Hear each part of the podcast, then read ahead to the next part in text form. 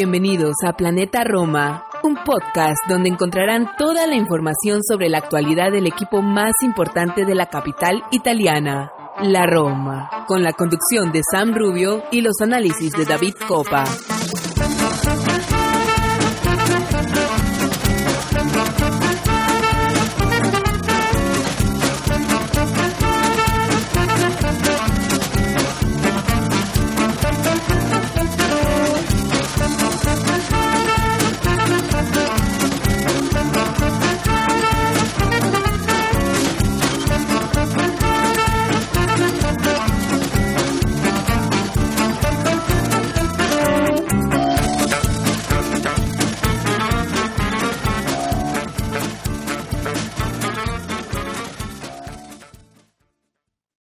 ¿Qué tal amigos de Planeta Roma Podcast? Hoy estaremos en un programa un poco especial, un poco eh, diferente a lo que venimos haciendo en los últimos días. Han sido días bastante eh, movidos en el entorno Roma, entre fichajes, noticias buenas, otras no tan buenas.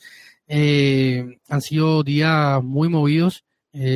con el fichaje sobre todo de, de Paulo Dybala que ha sido lo que ha removido un poco la actualidad ya lo sí pero también hemos tenido noticias positivas eh, con el tema de la bolsa, nuevo sponsor técnico y un infinitas noticias. Sabemos que el mundo de la Roma en cuanto a noticias y actualidad eh, no descansa con tantos diarios, con tantas eh, radios y con tantos rumores en torno al club, no descansa. Por eso hoy vamos a ir por otro camino, vamos a ir menos por el camino de las noticias de la actualidad, que dicho sea de paso, en los últimos, este mismo, o sea, este mismo viernes, cuando hemos, estamos grabando este podcast, también ha salido una, un programa de Planeta Roma eh, por Twitch con Mateo Dimango, con Arión Gamardo de Hacer Roma Stats, con eh, Sam Rubio, que es el productor y editor de este podcast, han estado en Twitch hablando un poco sobre la actualidad de, de la Roma, más bien noticiosa y sobre algunos temas de, los, de la institución. Pero nosotros vamos a, a, enfocarnos hoy en el campo, lo que va a pasar en la grama. Va a ir armando un poco este puzzle que están armando Tiago Pinto y José Mourinho eh, desde la Secretaría Técnica y desde, desde el pie, desde a pie de campo, ¿no? En estos días han estado en Portugal, este sábado, cuando estén probablemente escuchando este podcast, se haya, ya se esté jugando o se haya jugado el último partido amistoso de la pretemporada y de esta concentración en, en tierras lusas por segunda temporada consecutiva contra, sea como decía, contra el Niza, el último partido donde pudiéramos ver a, a Pablo Dybala debutar, aunque no hay certeza aún de que la joya pueda tener minutos. Recordemos que estuvo, o sea, su último partido lo jugó ahora este sábado 52 días, que fue la finalísima contra Italia, en esa final entre el campeón europeo y el campeón americano de las copas eh, continentales. Y desde ese día, eh, Paulo Dybala no ha pisado un campo de fútbol, como es lógico por las vacaciones, pero luego por el retraso que supuso encontrar un nuevo equipo para el argentino. Pero bueno, para hablar de táctica, de fútbol, de lo que va a pasar en el campo, de cómo pueden caer las piezas, no podía tener a nadie más especial y más conocedor de, de, de este, en este aspecto que nuestro querido Santi Boy. Así que vamos a estar hoy con Santi Boy hablando de, de, de fútbol y hablando mucha táctica de lo que puede ser una idea táctica del Special One de cara a su segunda temporada en la capital italiana. Así que vamos a una pausa y enseguida volvemos con, con Santi.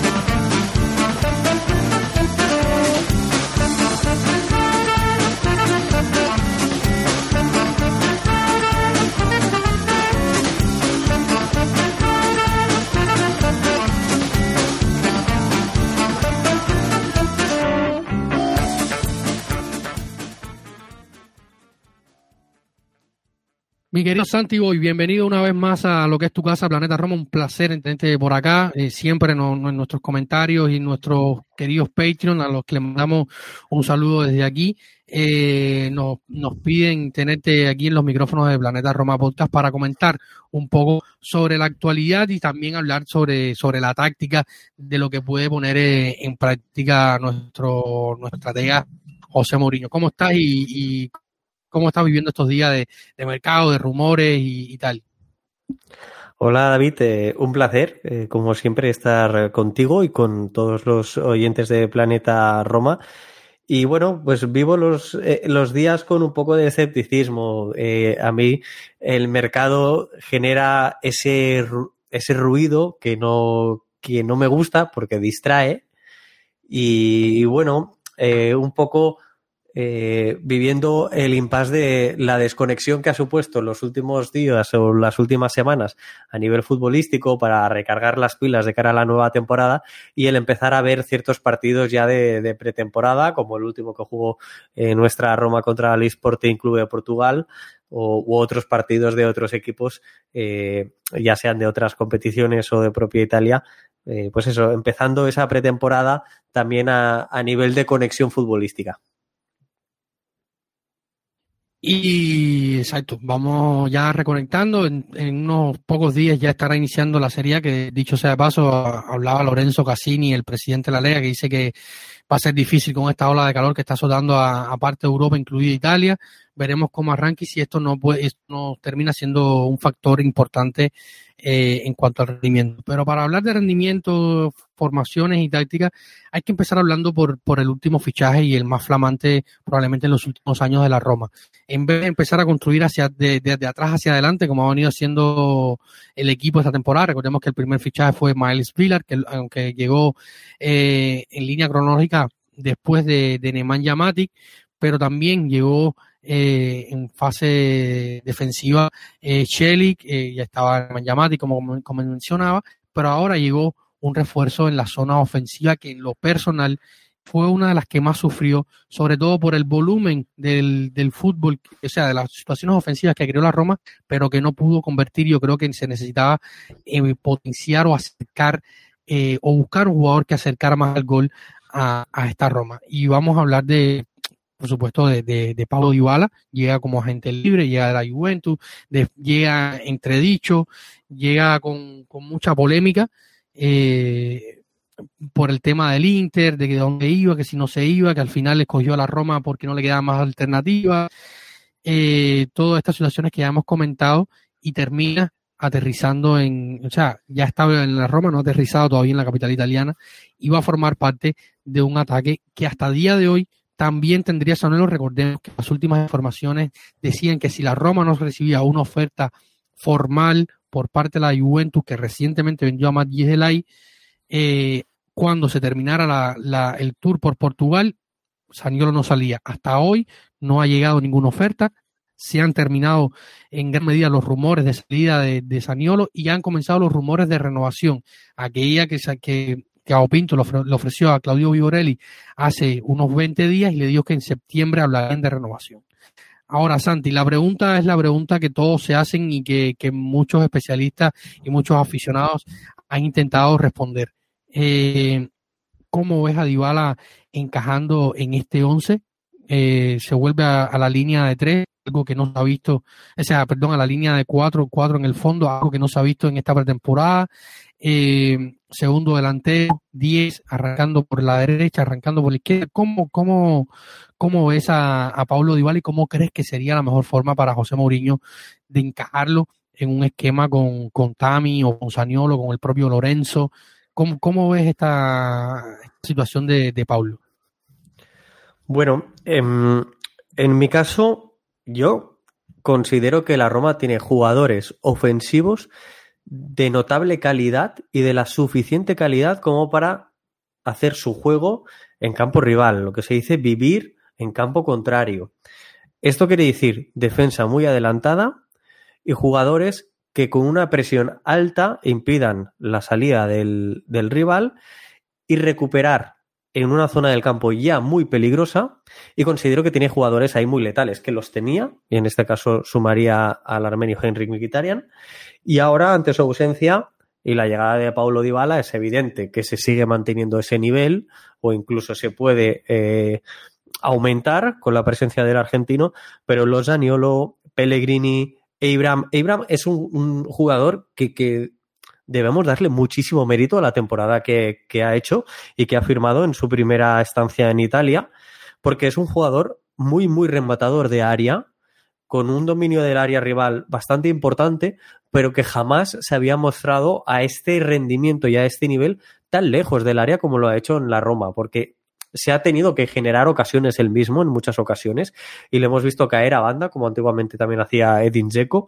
en temporadas anteriores, eh, pero en, unos registros donde el inglés no era lo habitual y lo ha hecho de forma excelente. Entonces yo creo que la Roma tiene jugadores para jugar de esa manera, es decir, cuatro defensores con unos laterales relativamente altos y con mucha presencia en campo rival.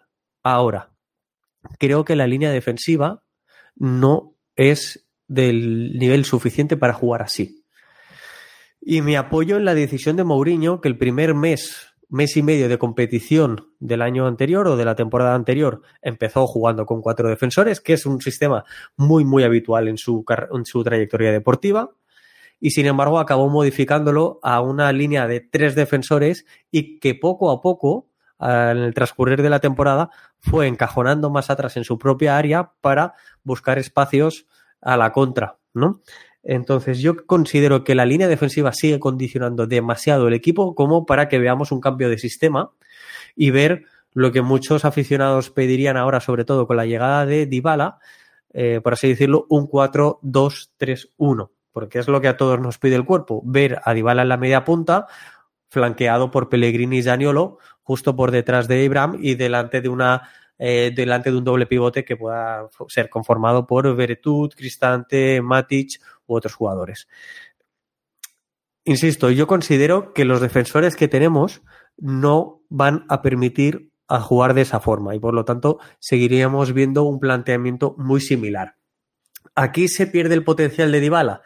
En cierta manera sí, en cierta manera sí, pero también hay que darle eh, tiempo al entrenador para ver cómo es capaz de encajar a, a este jugador y hacerle también partícipe. Eh, Dybala es un jugador que viene a recibir mucho al pie y es muy diferente a Zaniolo, por mucho que se le busque el parecido por aquello de ser zurdos, no juegan igual ni tienen las mismas características. Eh, Zaniolo se pega muchísimo más a banda y sin embargo Dybala adquiere muchísimo protagonismo en zonas interiores, más allá del balón parado, ¿no? Pero Dybala es un jugador que necesita que el, que el esférico pase por sus pies y sin embargo Zaniolo es un jugador que brilla muchísimo el espacio. Para mí Zaniolo es un segundo delantero porque aprovecha los espacios de maravilla, creo que tiene la potencia física eh, extraordinaria para aprovechar ese, ese, ese talento y esa habilidad técnica que él tiene en esos espacios. Y sin embargo, Dybala es un mediapunta, es un jugador que aún podría jugar un poquito más atrás de lo que juega Zaniolo, que necesita que el balón pase por sus pies para lanzar los ataques. Él es un jugador más de pase clave que de asistencia última de gol, en realidad. Eh, o al menos esa es mi, mi, forma, mi forma de entenderlo. De ahí viene la, la, la diferencia. Y yo creo que, que, hay muchos partidos durante la temporada como para poder ver tanto a uno como a otro, que en momentos puntuales los veremos a los dos junto con Pellegrini, pero que voy a entender que va a haber cierta rotación. Dybala no es un jugador que tienda a completar los partidos, eh, no por su estado físico de las dos últimas temporadas, que la última temporada no ha estado muy lejos de sus inicios en la Juventus tampoco, a nivel físico, a nivel de minutos jugados, a nivel de eh, porcentaje de los minutos jugados, que suele estar siempre en torno a un 60%, no más. Esto es eh, un porcentaje de minutos muy parecido al de Chris Smalling este año en la Roma, para que todos los aficionados de la Roma que nos escuchan tengan una comparativa. Eh, y la temporada mala en cuestión de lesiones de Dybala fue hace dos años, en la 2020-21. Entonces sí que jugó muy poco debido a las lesiones. Pero la última temporada ha jugado con mayor regularidad, ha jugado una mayor cantidad de minutos. Y lo decías tú en el, en el Twitch, el directo que hicisteis eh, esta semana, debido, gracias a la llegada de Zaniolo, eh, perdón, de Dybala.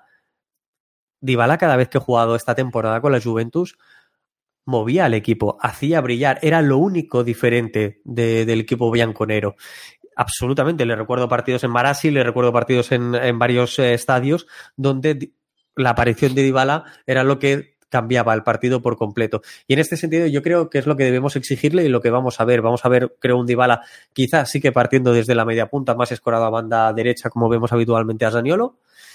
eh, pero un Dybala que caiga en zonas interiores donde el balón eh, pase desde la defensa o desde el doble pivote a sus pies y él sea quien lance un contraataque más al espacio hacia las esquinas habitualmente o por encima de la defensa buscando un desmarque de, de Temi Abraham eh, en profundidad. Yo creo que esto es lo que vamos a ver. Soy muy, muy escéptico y soy muy reacio a pensar que vayamos a ver un cambio de sistema y de estilo de juego mm, como el que, el, como el que me planteas. No, yo estoy completamente de acuerdo contigo. He visto muchísimos comentarios en redes, 4-4-2, vamos a poner por aquí, vamos a poner por allá. Y yo, primero que todo, es porque José Mourinho es un entrenador eh, viejo dentro del fútbol y el esquema ganador no se, no se cambia. O sea, y además de un esquema ganador por ganar la final de Tirana, desde aquel fatídico partido en el Olímpico contra la Juventus, eh, un cambio además de mentalidad y con este esquema logra, eh, se logró encadenar la racha de partidos más larga desde 2002. O sea, estamos hablando de seis años, varios entrenadores, una serie más competitiva probablemente que en los últimos cuatro o cinco años, eh, una temporada con mucha exigencia, centrales, dos centrales de los tres muy jóvenes. Eh, o sea, yo creo que, que cambiar ese esquema del que a él sacó algo sería involucionar en un segundo año cuando hay que evolucionar. Eh, hay que tratar de, yo creo que, que, era de eso, ¿no? De encajar las piezas. Y hablando de encajar las piezas. David, y permíteme que, haga un, un, matiz para que eh, los oyentes y las oyentes entiendan el motivo por el cual estoy diciendo esto. Bajo mi punto de vista, el único defensor que actualmente tiene, pensando en centrales, eh, la Roma, con capacidad de jugar con muchos metros a su espalda, es Roger Ibáñez.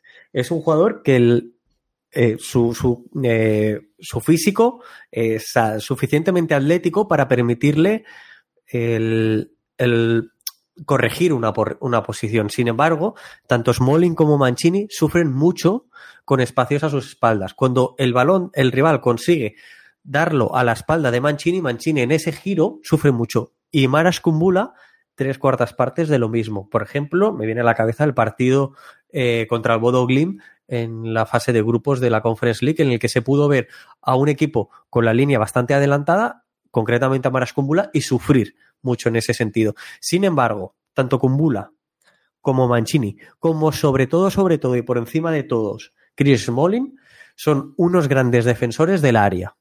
Y aquí otro ejemplo, el partido contra el Leicester en Inglaterra en las semifinales de la Conference League. Un partido sobresaliente de Smalling en lo que es la defensa del área. ¿no? Entonces, yo creo que Mourinho inteligentemente vio que podrían sufrir mucho a las espaldas de los defensores y decidió echar la defensa hacia atrás, recular la defensa hacia atrás y creo que los motivos pueden ir por aquí, puedo estar perfectamente equivocado, ¿eh? insisto, todo esto es opinión personal y yo entiendo que, eh, que este es el que este motivo tiene más peso que los jugadores ofensivos de los que disponía el año pasado y de los que dispone hasta la actualidad eh, el equipo de esta temporada, porque pese a que Dybala aún no ha debutado, en el último partido Dybala ya estaba firmado, lo vimos en, en la grada junto a los Fredkin, hecho por el cual Mourinho perfectamente podría haber hecho la defensa de tres y, y haber pretendido jugar con otro estilo de juego, con otro sistema y estructura táctica, y no lo hizo y sabía que ya iba a contar con Dybala. Yo insisto, nos podemos dar una, llevar una sorpresa, pero creo que, como tú decías, va a haber una línea muy continuista en, este sentido.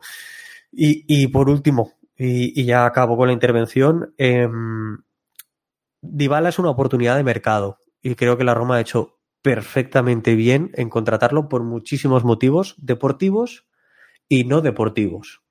Em, como los económicos, lógicamente, porque creo que Dybala te atrae sponsorización como la de Adidas, que sin Dybala u otros jugadores y un rendimiento del equipo y sin Mourinho, Adidas no se hubiera preocupado de, de, contactar con la Roma.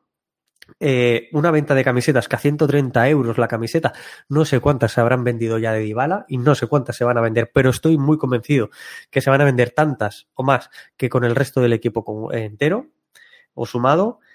Y, y luego, pues eh, que creo que realmente la pieza que le hacía falta a este equipo era un defensa central.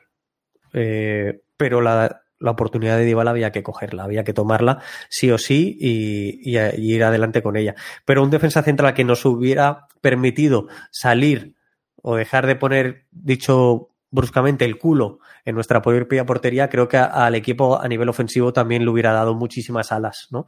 Pero bien, yo creo que Dybala también nos lleva a otra realidad y a otra dimensión a nivel futbolístico. Sí, sí, totalmente, totalmente de acuerdo. O sea, eh, estamos hablando de que Dybala fue, o sea, igualó eh, los números, por ejemplo, de Cristiano Ronaldo en las ventas de camisetas, o sea, de un primer día de ventas de camisetas, igualó una, las marcas, de, o sea, las cifras alcanzadas por Cristiano Ronaldo cuando llegó a, la Juventus. Eh, es una locura.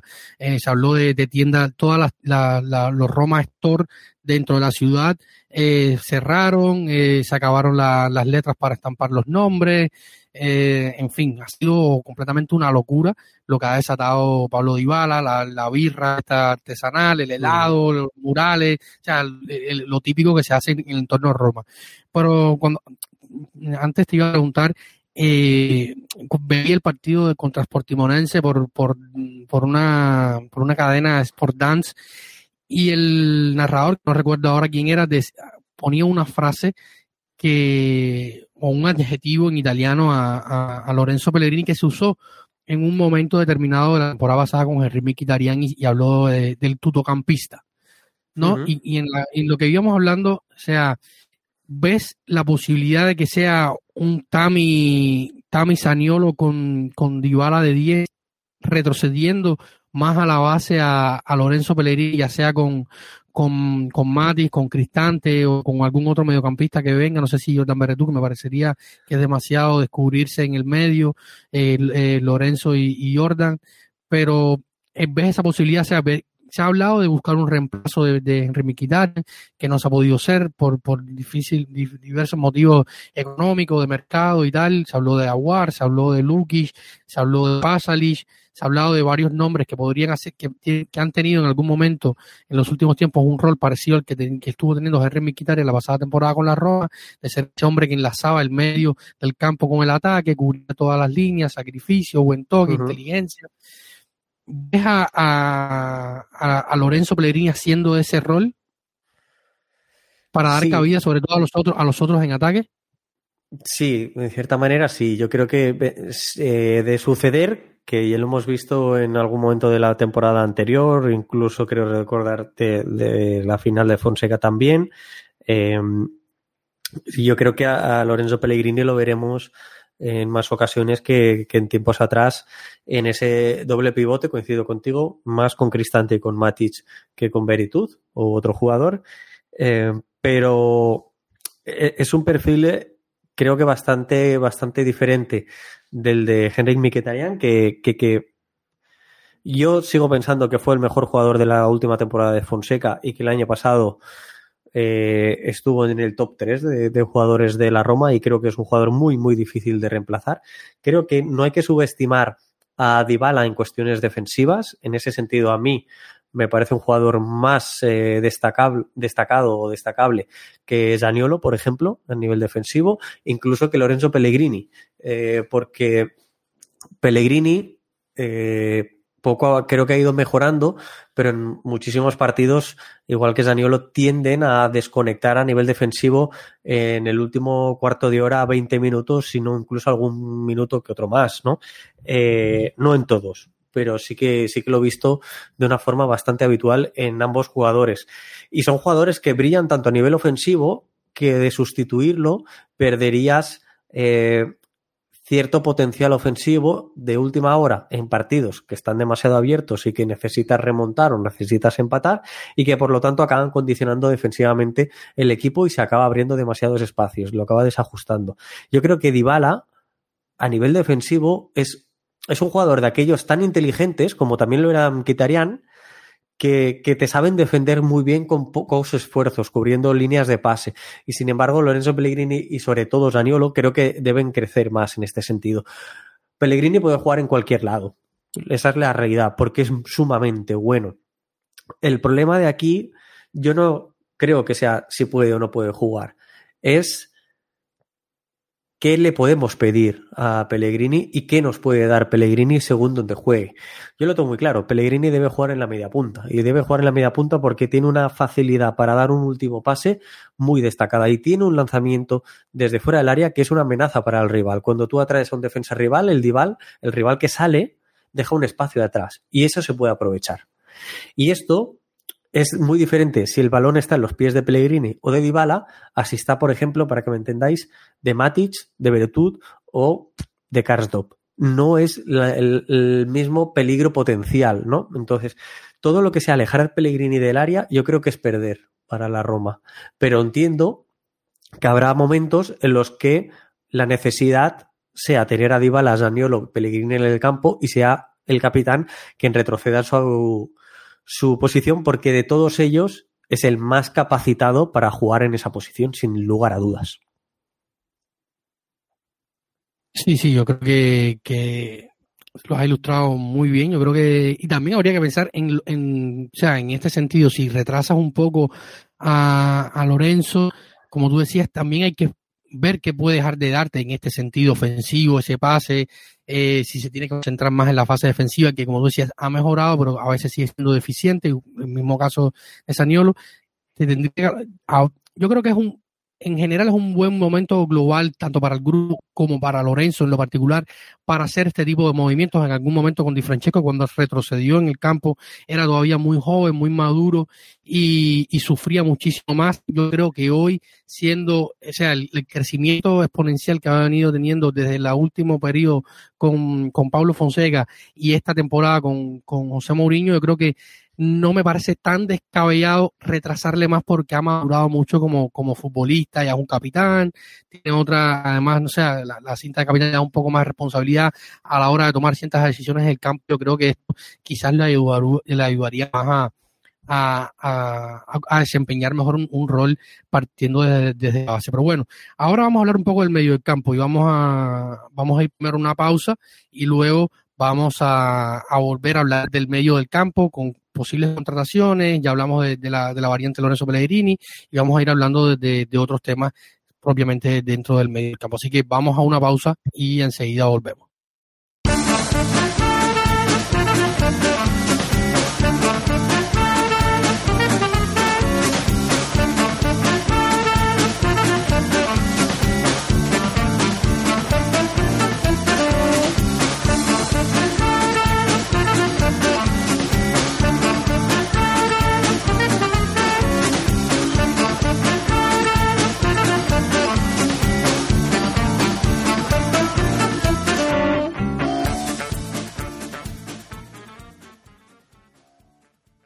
Bueno, y continuamos ahora hablando un poco de, del sector medio de la cancha que para mí llevo, llevo tiempo reclamándolo, como lleva tiempo reclamándolo José Mourinho, fortalecer ese medio del campo. Luego de aquella mediana que teníamos de, lujo con, con, Kevin, con Raya, con Derozzi, eh, incluso con Leandro Paredes, que, que estuvo, pudimos disfrutarlo poco tiempo, que más o menos podrá gustar, pero evidentemente es mejor que lo que, ha venido después y lo que hemos sufrido después, evidentemente hubieran sido menos con, jugadores de, esa talla. Y en los últimos días se ha hablado muchísimo del medio campo, se ha hablado de David Fratesi, se ha hablado de, de Gini Winaldum, eh, han oído muchísimos nombres como es habitual, pero en las últimas horas suena con, con bastante eh, agudeza, podríamos decirlo, en nombre de Giorgino Wijnaldum desde, desde el PCE, un hombre que salió desde Liverpool con destino a Paris Saint Germain, tuvo oferta sobre la mesa ese verano también del Barcelona, decidió terminar en el, en el, en el conjunto parisino para eh, ganar una alta suma de dinero, no encajó en un esquema con, con de Pochettino que tampoco supo muy bien acomodarse las piezas, quizás no pudo encajar en el vestuario, el idioma y tal, no terminó de, encajar en el conjunto del Paris Saint Germain y hoy se habla de que podría terminar en la Roma, aunque en las últimas informaciones eh, lo alejan un poco, sobre todo por las exigencias económicas de, del, equipo de, de Galtier, que ahora se habla que quiere los 100 millones al cash, el sueldo es muy alto, yo, yo veo casi imposible de que el jugador se baje más de la mitad del sueldo, de, de, de 7, 8 o 9, creo que ha habido alguna informaciones que dicen que 7, otras que 9.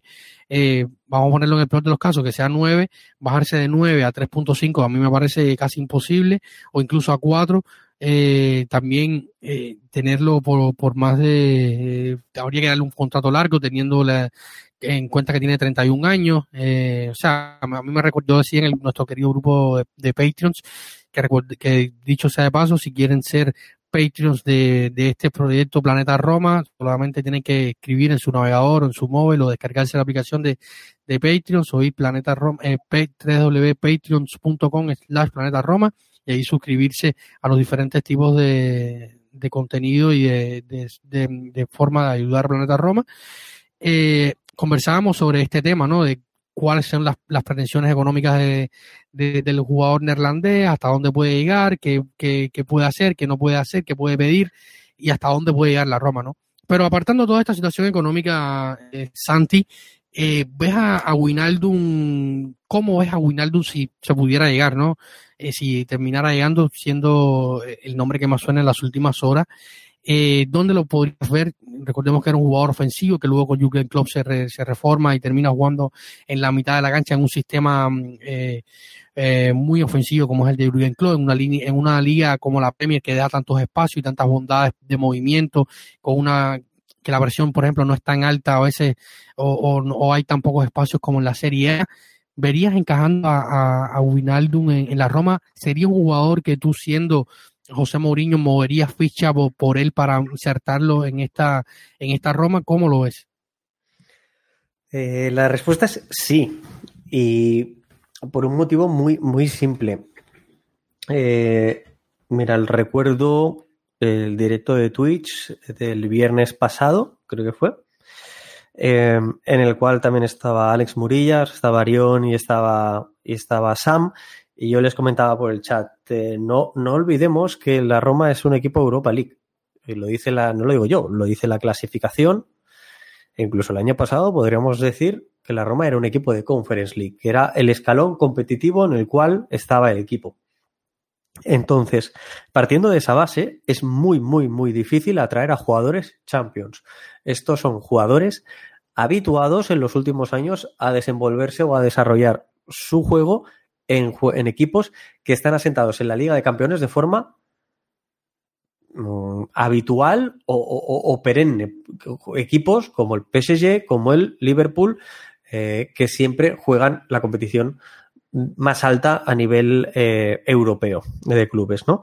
Entonces, atraer a jugadores como Vignaldum es positivo. Para un vestuario es muy positivo, porque si bien Lorenzo Pellegrini o, o Gianluca Mancini tienen 26 años y tienen cierta madurez aún con esos 26 años, creo que ambos, por poner el ejemplo, están aún pendientes de dar un paso más, de subir un peldaño más, o eso es lo que esperaría de ambos a nivel de madurez, estar rodeados de jugadores que han disputado finales de Liga de Campeones que han llegado hasta las instancias últimas de esa competición de forma muy habitual y no esporádica como llegó eh, la Roma en aquellas semifinales de Champions precisamente contra el Liverpool, eh, te aumenta la competitividad del equipo, te aumenta la experiencia. Fichajes como el de Matic, que ya está hecho, y ya lo vemos con la camiseta ya lo rosa, creo que aportan toda esta situación. Son jugadores que vienen de un nivel superior y que ese paso, digamos, hacia atrás para ellos, a nosotros nos sirve, a nosotros nos beneficia de todas, de todas luces, ¿no? A todas luces. Entonces yo creo que Vignaldum esto lo puede aportar, pese a sus 31 años. Y luego podemos discutir si el fichaje es Vignaldum o Fratesi a nivel deportivo, pero a nivel competitivo, a nivel eh, de vestuario, yo no tengo ninguna duda que el fichaje sería Vignaldum y no Fratesi. Son jugadores diferentes pero parecidos. Diferentes porque Vignaldum es un jugador que llega al área, es un jugador muy, muy habitual de ver en el balcón del área rival, tiene la capacidad de, pese a salir de, por así decirlo, un doble pivote, llegar a área rival, pero lo hace en transición, lo hace corriendo. Fratesi lo hace con el balón en los pies, lo hace en conducción.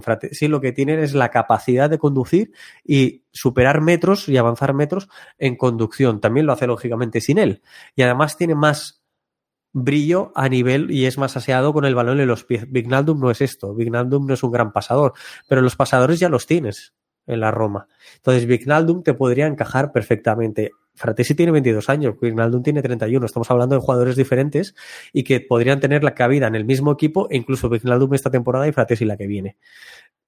Son jugadores complementarios a lo que me refiero. Y Vignaldum no es un jugador defensivo, sino es un jugador que te suma número, ¿no? Tener jugadores en el área rival hace que tus, que los defensores rivales estén atentos a estos defensores.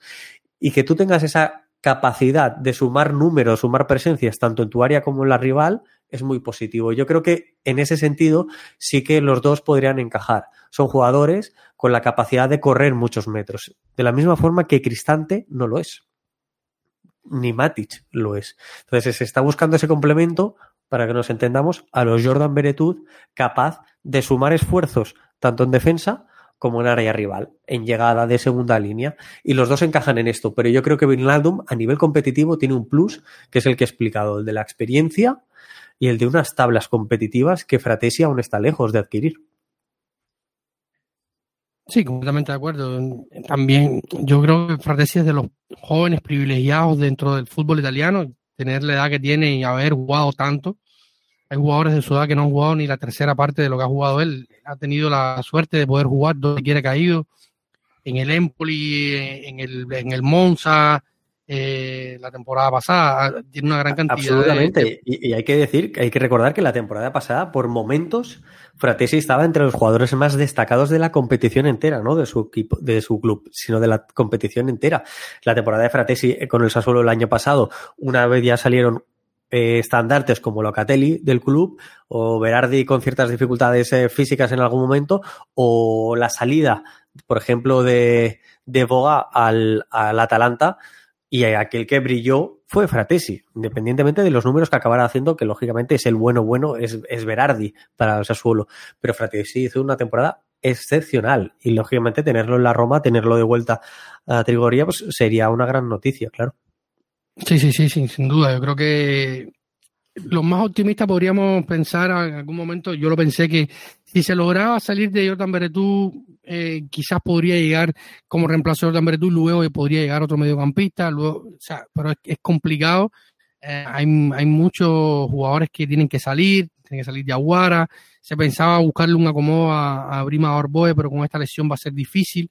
Eh, pero bueno, al final no va, no va a estar jugando. Eh, está Eduardo Boe, está eh, otros jugadores en el, en el medio del campo. Iba a mencionar a Faticante y tal, pero son jugadores del, Primavera que difícilmente vean continuidad. Quizás algún día, si existe la necesidad, José Mourinho le deja una llamada y los convoca al primer equipo, como el propio el croata que mencionaba Matic en la, entrevista que salió recientemente en el Mesallero cuando le preguntaban por los jóvenes que más le, le preguntaban en general por los jugadores que más le habían impresionado dentro de la Roma y él fue bastante cortés, no quiso eh, tirarse al río y habló de los jóvenes, habló de, de, este joven Petkovic, ahora se me olvida. Mate, Mate Ivkovic. Ivkovic, Ivkovic. Ivkovic y hablaba de, de, de, de, Volpato, pero son jugadores muy jóvenes, quizás Volpato podría dar algunos más minutos, pero evidentemente el, el sector medio del campo es el que hay que reforzar y hay que... y, además, fíjate que estamos hablando de dos nombres, que son el de Fratesi y de Vignaldum, y los dos son eh, un tipo de, de, futbolista muy concreto y que vendría a reforzar la idea de continuar con tres defensores atrás. Es decir, jugadores que después de lanzar... La Roma tiene habitualmente la forma de salir jugando, no es por el centro, porque en ese en esa media punta tiene cuando está defendiendo, cuando roba el balón en el área propia o en campo propio, tiene un vacío. Entonces lo que suele lo que suele hacer es salir por las bandas, que en este caso se apoya mucho, pues eh, en los carrileros, lógicamente, ¿no? Ahora mismo es Pinachola, que por cierto lo veo con cierta frescura física que me, que me gusta, pero lógicamente el año pasado Rip Karsdorp y, y Nicolás Zalewski en, en, el último tramo de la temporada. Se apoya mucho en ellos para luego o, o quizás un balón muy largo para, para Abram que lo baja y lo traslada a la banda para transitar y correr y avanzar metros por la banda. ¿Qué te aporta un Vignaldum o un Fratesi? Que cuando esto sucede tienes un centrocampista con la capacidad de recorrer el campo y llegar a área rival y por lo tanto tener un jugador más para el remate. Y estamos hablando de esto, con lo cual yo entiendo que la idea de Mourinho sigue siendo la de jugar, como decía en el principio de la intervención, jugar con tres defensas atrás y mantener la idea futbolística que, ha estado teniendo hasta ahora. Ya has mencionado, o sea, me has dado el, pie forzado eh, perfecto para pasar a, la siguiente zona a analizar qué son las bandas. Y cuando empezamos este, este episodio, recordemos, estuvimos, partimos de la base de los últimos análisis de algunos especialistas, eh, fanáticos y usuarios en, todas las plataformas, redes sociales y tal, que se planteaba del cambio de la, de la línea de cuatro a la línea de tres por los fichajes y, y, y teníamos que hablar, empezamos a hablar de, esto y llegamos a las bandas. Y recordando de, las bandas, o sea, una también de nuestras tantas conversaciones en nuestro, nuestro grupo de los Patreons partió por ahí, ¿no? De la, de, de, la, de la fortaleza de los jugadores que juegan en banda para, o la flexibilidad táctica para adaptarse a la línea de tres o la línea de cuatro. Y hablamos de Spinazzola, hablamos de, de Ricky Castro, hablamos de, muchos otros, pero voy a partir con una intervención que hace un tiempo hizo Gianluca Petracchi, ex director deportivo de, la Roma, que habitualmente habla a los medios, en los últimos tiempos ha estado bastante silenciado, sonó para ser director deportivo del, del Paris Saint Germain, lo que a mí me pareció una locura. Eh, sobre todo por, por la forma que tiene, o sea, no, no podía lidiar, se, se molestaba con el vestuario de, la Roma cuando ve el vestuario de, del Paris Saint Germain, eh, menos de, un, de, una trompada no, no, iba, no iba a soltar, porque Petraki es muy mala pulgas. Y decía Petraki, para volver a, a, la línea, es que los dos carrileros que, que, él, que tiene hoy la Roma, ambos los conoce perfectamente, a uno lo recupera como Ricky Castro y al otro estuvo a punto de intercambiarlo por, por otro canterano de la Roma, Metropolitano, recordemos aquel aquella anécdota famosa de que uno ya estaba haciendo reconocimiento médico, el otro estaba volando a Milano y la dirección deportiva del Inter canceló todo y tuvieron que volver los jugadores a sus clubes de origen, decía que tanto Espina como, como Riggi son jugadores para jugar en un esquema de línea de tres porque se potencian más. Eh, y tuvimos uno de los uno de los debates que tuvimos en nuestro grupo de, WhatsApp de Patreons, era sobre Spinazzola, que Spinazzola, por ejemplo, se vio muy potenciado en esta Italia eh, campeona de Europa porque eh, en un esquema muy flexible de, de Roberto Mancini, muchas veces se paraba a mitad de la cancha, Spinazzola para arrancar desde ahí tenía eh, poco una, o sea, tenía poca responsabilidad defensiva porque tenía jugadores como Errati como Jorginho que le cubrían las carreras y luego tenía un esquema que eh, cuando estaba sin balón le cubría esa línea de tres incluso con, con Giovanni Lorenzo, lateral derecho de, de la, del Napoli, terminaba formando una línea de tres con Bonucci y Chiellini y le potenciaba mucho esto porque recordemos que Spinazzola, sobre todo en la época, en los tiempos de Fonseca que se jugó con línea de cuatro, era bastante deficiente eh, jugando en línea de cuatro. Y recordemos que las mejores versiones,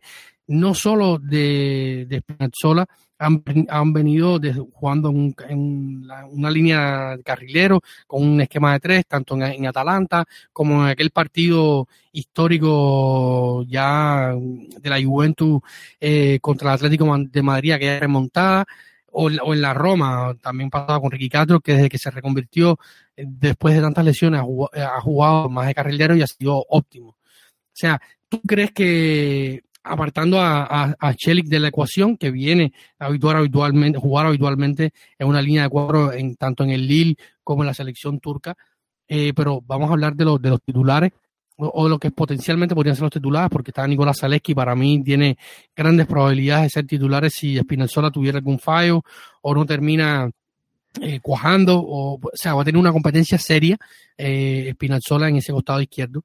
Y la pregunta, Santi, para ya redondear después de todo este amplio comentario, eh, ¿te da a ti la misma impresión de que, de que Espina y, y, Ricky Castro son mejores eh, en una línea de, de tres que en una línea de cuatro? Absolutamente. No creo que ni siquiera es, es discutible. Creo que que salta a la vista eh, lo que tú decías, si yo voy a calificarlo de una forma más abrupta. Eh, Spinazzola a nivel defensivo es mediocre. Igual eh, suena muy feo lo que estoy diciendo. Pero creo que hemos tenido pruebas, ahora quien se acordará incluso de aquel penalti en el Estadio Olímpico ante el Inter hace un par de temporadas, nada, último minuto, te diría que quizás último segundo. Eh, Spinachola a nivel defensivo eh, deja, deja mucho que desear y es un jugador que no es élite, no es, no es un defensor para un equipo que quiera estar en Liga de Campeones en una competición en la que por esas plazas, esas cuatro posiciones, estén, por ejemplo, en la pelea, me atrevería a decir, de seis a siete equipos. De seis a siete equipos. Entonces, eh, donde sí brilla, como tú decías, ¿no? A partir del centro del campo y creo que sobre todo teniendo arrancada. Creo que donde es capaz de marcar diferencias es en esos primeros metros en los que él es capaz tanto de salir por dentro como por fuera y avanzar líneas y romper en velocidad. Creo que esa es la parte positiva de Spinachola, porque yo también eh, soy bastante crítico con él en la toma de decisiones que realiza una vez pisa área arriba. Área. Hmm. Cuando llega a línea de fondo, eh, normalmente es tan diestro, tan diestro, que muy pocas veces tiende a centrar con la pierna izquierda y por lo tanto es más fácil de defender para, el, para, para su rival, para su par. Y cuando, y cuando lo consigue, no siempre eh, alcanza, alcanza eh, el éxito. Sin ir más lejos, los números de, de Spinazzola en su carrera futbolística no ha habido ni una sola temporada que haya sobrepasado los cuatro, las cuatro asistencias. Y esto habla por sí misma. Es decir, el, potencial de Spinazzola está en los metros anteriores y en conseguir que de una vez por todas empiece a rendir eh, en el área rival. Pero yo creo que los esfuerzos con Spinazzola deben estar ahí. Yo ya no considero que deban ir en otorgarle ciertos fundamentos defensivos que no tiene y que no ha tenido hasta ahora. Yo esta la doy por perdida, absolutamente. Pero creo que, que, que por ejemplo, a nivel táctico, sí que tiene mucha más rigidez. Sí que es capaz de hacer mejores lecturas de juego, decidir en qué momento debe subir la banda y en qué momento no. Aún así estoy de acuerdo contigo, ninguno de los dos es sobresaliente a nivel defensivo y por lo tanto el hecho de jugar con tres centrales eh, atrás les favorece brillar a nivel futbolístico dadas las características y capacidades de cada uno, que es desbordar, velocidad y sobre todo en el caso del neerlandés, para mí, asistir. El neerlandés tiene la capacidad de recibir en velocidad y sacar centros muy, muy, muy provechosos que hay que conseguir rematar con llegadas de segunda línea. Lógicamente, si tenemos solo a Abraham ahí, va a ser complicado, pero creo que el neerlandés sí que es capaz de sacar muy buenos centros. A Spinachora tuvimos la mala fortuna de la lesión porque estaba en un momento de confianza tan álgido, tan álgido que es muy probablemente hubiéramos visto la mejor versión de su trayectoria profesional y competitiva. Yo creo que, que, que, que de forma clara. Sí, totalmente, Santi. Dicho así, eh, cuando hablabas de Espinanzola, o sea, el primer recuerdo que, que, que, tengo de fase defensiva es ese partido, un partido que se había hecho bien, se había luchado en el Olímpico en la última hora, el último segundo, porque fue el último minuto ya prácticamente, partido 3 a 2 regaló un penal increíble a, al Inter que al final terminó, creo que fue Lukaku, el único gol que, le ha convertido Lukaku a, la Roma, que fue desde el punto penal.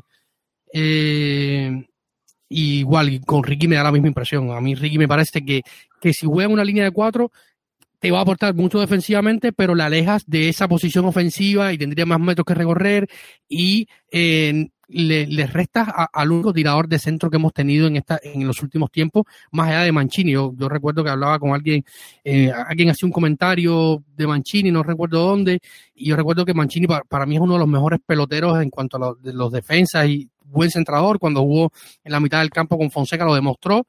Eh, y yo creo que, que, que es, al margen de, de, Mancini, que rara vez lo hace, el único centrador que, que hemos tenido en los últimos tiempos, luego, luego está la incorporación de, de, que no es tanto un centrador de centros altos, pero sí es muy bueno. O sea, es todo lo contrario para mí, la impresión de Spinazzola en el área, toma buenas decisiones. Lo hemos visto con los goles en contra del City, eh, los pases que, que, que, suele dar eh, tiene otra lectura y otra visión de juego también porque creció como jugador ofensivo y eh, tiende mejor a decidir en fase en tres cuartos de ancha ofensiva. Y dicho esto. Y, en ese sentido, David, puede sonar raro lo que voy a decir, pero para mí el espejo en el que debe mirarse Spinazzola es Aleski, por el mismo motivo que tú acabas de dar ahora, ¿no? Eh, y te vuelvo a poner un ejemplo de ello. El gol de Pellegrini ante el Leicester City en Inglaterra eh, en las semifinales de eh, Conference League.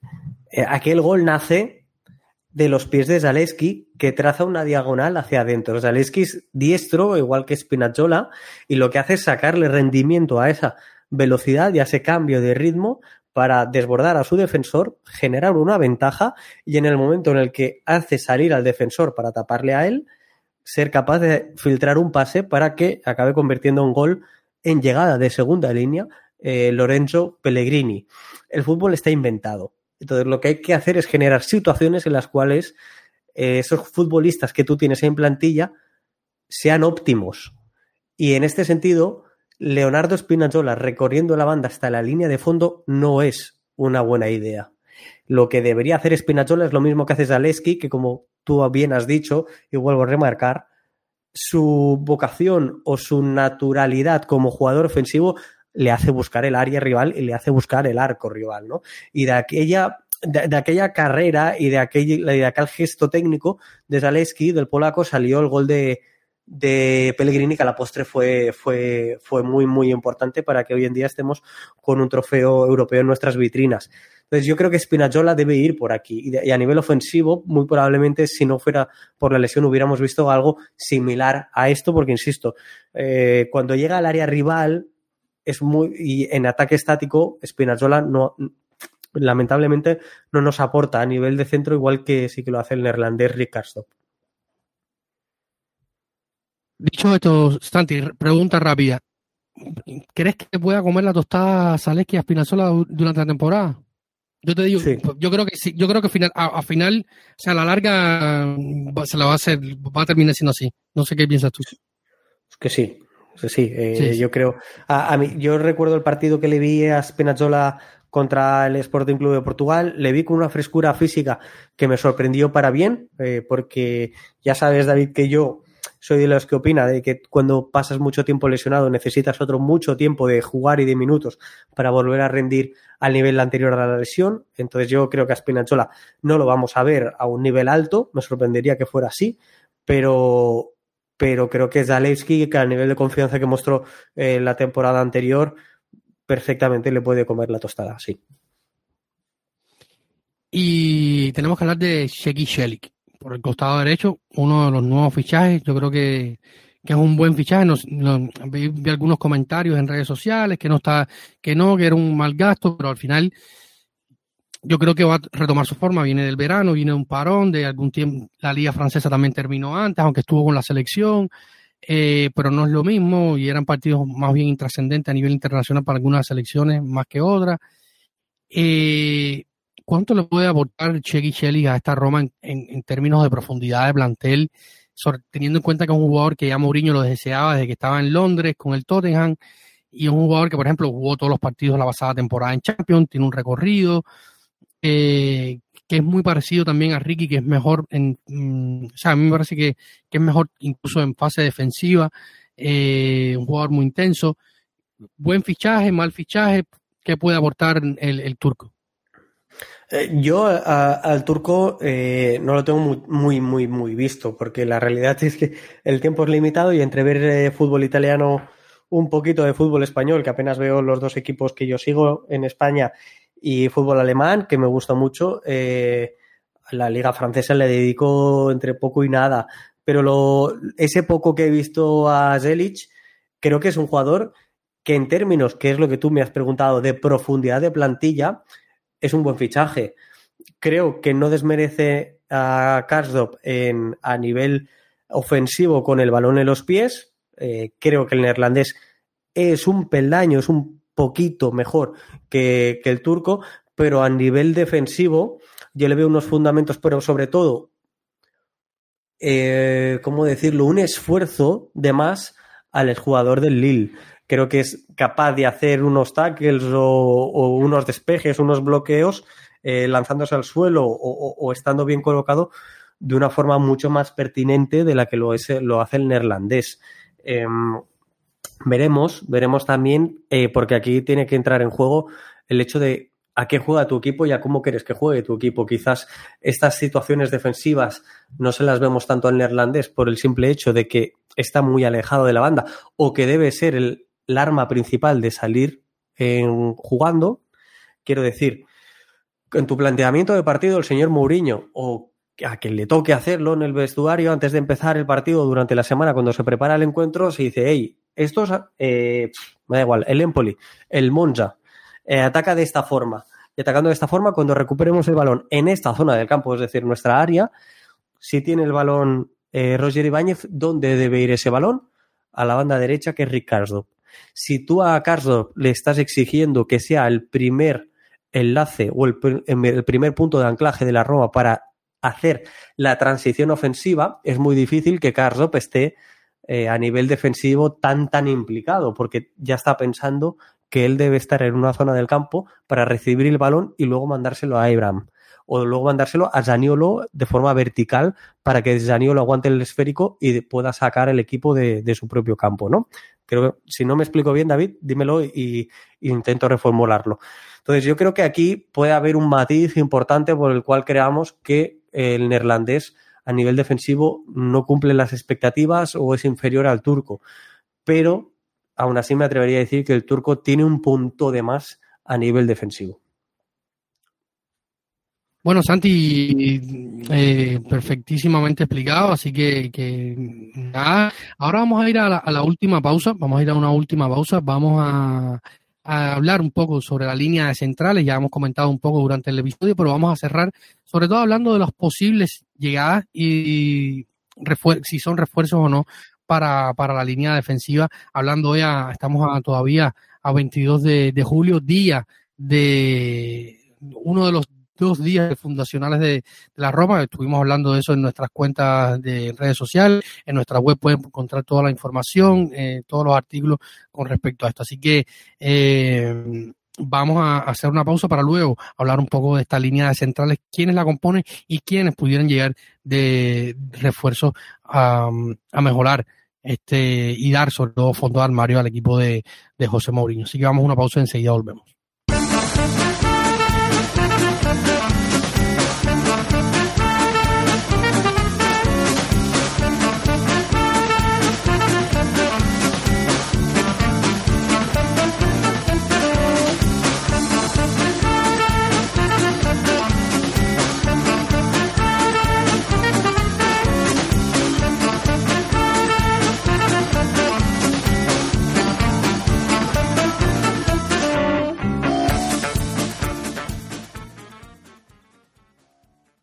Llegamos al último sprint de este, de este episodio de hoy, que hemos tenido a Santi para hablar un poquito sobre la táctica y sobre todo lo que ha ido sucediendo eh, globalmente con, el club.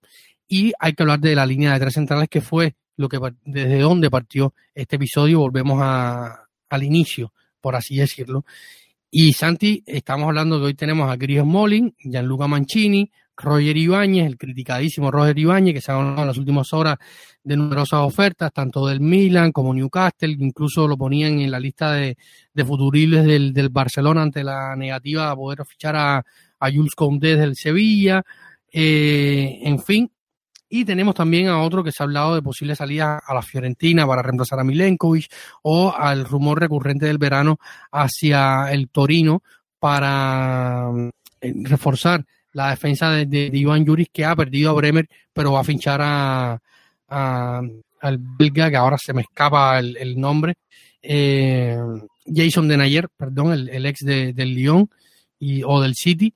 Y en cuanto a la Roma, para reforzar, han habido varios nombres en las últimas horas. Partimos de, o sea, no, no, no tanto en las últimas horas como el de Joe Rodon, que sí se habló a, inicios del verano desde el Tottenham, tras un contacto entre Baratici y, y Thiago Pinto, y luego eh, ha sonado con más fuerza y desde fuentes más fiables los nombres de Nathan, el brasileño, defensor brasileño eh, del Red Bull de Bargantino, un joven defensor de 23 años, si mal no recuerdo, 23, 24 años, zurdo también, recordemos que José Mourinho busca un, central zurdo para reforzar la defensa. Luego se habló de, o sea, habría hecho una oferta, los brasileños la rechazaron, y a última hora salió un nombre que a, que a Santi eh, si hubiera sido eh, temprano en la mañana, lo hubiera leído, le hubiera dado un patatús, pero por suerte ya fue la tarde y seguro tenía café, había almorzado y estaba, estaba fuerte para aguantar el nombre, que es el de eh, Axel Zagadou, el mm, francés ex del Paris Saint Germain o el Borussia Dortmund. Eh, Santi, si tuvieras que elegir alguno de estos tres, ya sé que Zagadou no va a ser, eh, ¿quién sería o cuál sería el perfil que debería, o sea, estamos hablando de un perfil zurdo, un central zurdo que está buscando José Mourinho, ¿cómo es esto para, o sea, para cerrar la línea de los cinco centrales? Eh, la verdad es que, que ninguno de los tres, em, por ejemplo, cuando yo he visto al Red Bull Bragantino y demás en, en competiciones continentales, en este caso en Sudamérica, em, no, no, me ha parecido de los destacados el, eh, defensor. Em, y, y, por otro lado, eh, no son jugadores. Son jugadores que se me escapan del radar y te, y te cuento por qué, o te digo por qué. Por el mismo motivo que hablábamos eh, al principio de la conversación, en el, en el momento en el que la Roma tú quieres ascender de nivel, es muy complicado que puedas atraer ese talento de, de la Champions, pero debes fijarte en un talento muy, muy consolidado en Europa League, por, hablando a nivel de peldaños. ¿eh? Entonces, cuando tú estás fijándote en defensores eh, poco relevantes, por ejemplo, del Tottenham, eh, para, para su equipo, me parece complicado. Me parece complicado porque creo que cuando tú haces un fichaje, debes querer mejorarlo. La realidad, no siempre se puede hacer así, pero la realidad es que cuando tú haces un fichaje, lo que debes intentar hacer es un fichaje que sea titular. Y que el titular que tú tienes hasta ahora pase a ser el suplente, porque eso significa que aumentas el nivel. Esta es mi forma de verlo. Insisto, no siempre eh, se puede hacer. Y cuando no siempre, y cuando no se puede hacer, hay que atinar muy bien. Y hay que ver qué, qué jugador, y aquí voy a poner el nombre de otro brasileño, como es Alison Becker, que no lo conoce ni su familia y te lo traes, en Europa me refiero, eh, y te lo traes a Europa, lo tienes aquí y dentro de dos años resulta que es el potencialmente es uno de los cinco mejores porteros del mundo. Con lo cual, y en algún momento puntual de su trayectoria futbolística, de los tres mejores, bajo mi punto de vista. Entonces, adivinar y acertar con ese potencial siempre es muy complicado y siempre es muy difícil y no se debe exigir. Pero cuando tratas de hacer una contratación de este nivel, a mí, de los nombres que me propones, eh, se me escapa mucho, se me escapa mucho, porque ni al brasileño lo he visto con continuidad, ni tampoco al jugador del Tottenham. Es que es muy difícil acertar aquí con este tipo de nombres. Y lo que tengo muy claro es que necesitarían una adaptación estilo Viña y, y no es algo que a mí me gustaría para la Roma, sin duda alguna. Eso sí, cualquiera de ellos me vale por delante de, de Jan Axel Zagadou. Insisto, ¿eh? yo al, al Dortmund lo he visto durante muchos años, soy muy aficionado al Dortmund y no he visto mucho a Zagadou porque se ha pasado todo a su contrato deportivo en el Dortmund en la, en la enfermería. Y por suerte ha pasado gran parte, el noventa y pico por ciento en la enfermería, porque siempre que ha estado en el terreno de juego ha sido un lastre competitivo en mayúsculas. Con lo cual, a mí, y está es lo cierto, me ha dado un auténtico escalofrío cuando he visto ese rumor. Me imaginé, me imaginé verte la cara de cuando viste el nombre de Zagadou. Terror, Es que, terror. además, sí, sí, sí, sí.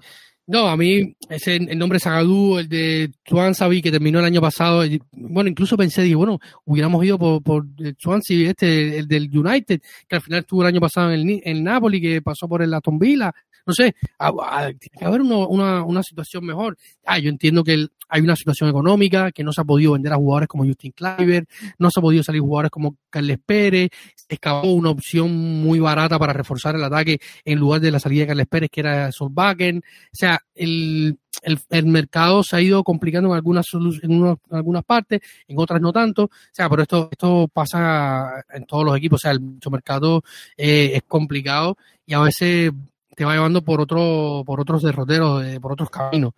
Y yo espero que al final va a llegar un central, yo creo que va a llegar un central para, para redondear la línea de, cinco centrales. No sé si va, si va a alcanzar tanto como para que sea un potencial titular, eh, como tú decías con el caso de, de Allison. Yo recuerdo cuando ah, Sabatini eh, fichó a Allison por esa cantidad de dinero, que en aquel momento eran unos 6, 6 7 millones de euros, pero un portero, un, tercer portero, un segundo portero, Sabatini está loco, ha gastado esa cantidad de dinero. Eh, como él tenía un futuro, un pasado Laciel, perdón, eh, lo llamaron Laciel, lo insultaron y resulta que después los está vendiendo, o sea, el, Monchi lo vendió por cuántos, 80 millones, 70 millones, fue una barbaridad y, hoy, como tú lo dices, un portero eh, absoluto, o sea, yo creo que, este es, es, muy difícil. Por ejemplo, el nombre del jugador galés del, del, Tottenham que me preguntabas, ¿no? Joe Rondon ha jugado, y estoy viendo estadística, pura esta, esta temporada, ha jugado en un total de Premier League en tres partidos, que ninguno de ellos lo ha jugado completo, a una media de 29,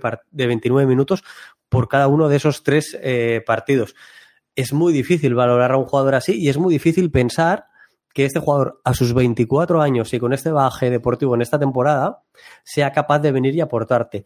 ¿Qué es lo que me queda a mí de positivo de todo ello? De que a este jugador lo conoce eh, José Mourinho y si lo conoce, pues eso me aporta un nivel de confianza y de tranquilidad eh, que entiendo, eh, lógicamente, que con su trayectoria deportiva, pues avalan al técnico luso y, y, que sabe de estas cosas. Podrá salir mejor o peor, pero no va a salir mal. Ahora. Claro, y, y, en el caso de, por ejemplo, perdóname Santi, en el caso de Ron también está la, la motivación del Mundial con Gales y quizás esto lo puede empujar y, y tal, pero ya, por ejemplo, el caso de Sagadú me parece una locura. No, no, pues es que me sigues pronunciando ese nombre y se me pone la piel de gallina. es que es, es, es un jugador que, insisto, que Zagadou exageradísimamente propenso. Yo creo que seguramente sea el defensor profesional que yo haya visto eh, más propenso al error. Muy, muy difícil. Si antes te decía que los defensores de, de la Roma con metros eh, detrás sufren mucho cuando son girados por el rival, eh, Zagadou es algo por encima de, lo lógico en este sentido, sufre muchísimo y que luego, pese a su altura, no es un jugador que, sea contundente en el área. Yo, Ragadún, está sin equipo y, me parece extremadamente comprensible que esté sin equipo.